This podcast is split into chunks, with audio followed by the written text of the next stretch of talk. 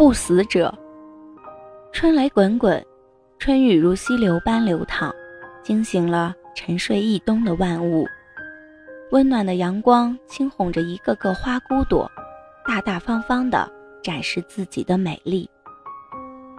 陆机在文赋中曾说：“悲落叶于近秋，喜柔条于芳春。”看到草木柔条生长就欣喜，看到草木黄落就感到悲哀。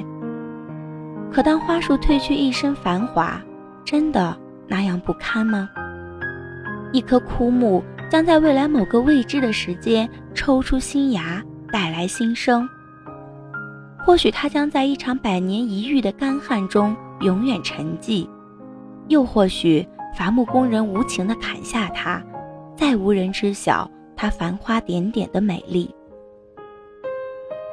一棵虬曲不起眼的树干上，粗糙的纹路里却充满着生命与无限可能。几年前，我曾去过索江的沙漠，见到了胡杨林。在沙漠中行走是需要勇气的。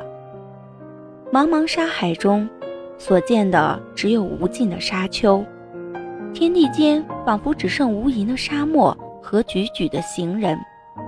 没有蝉鸣，没有鸟啼，没有树叶摆动的声音，有的只是孤寂的风。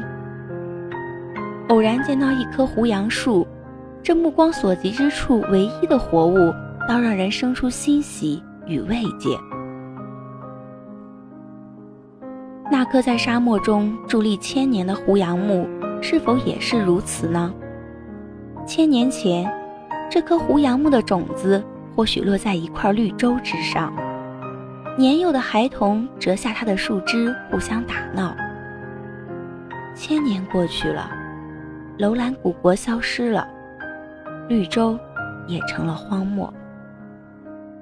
胡杨木看着商人和驮着货物的骆驼。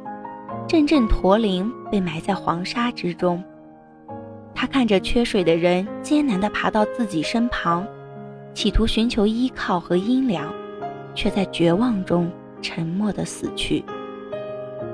他见证了时间的流淌，文明的逝去，生命的干涸，而他只是静默的注视着，一如千年以前。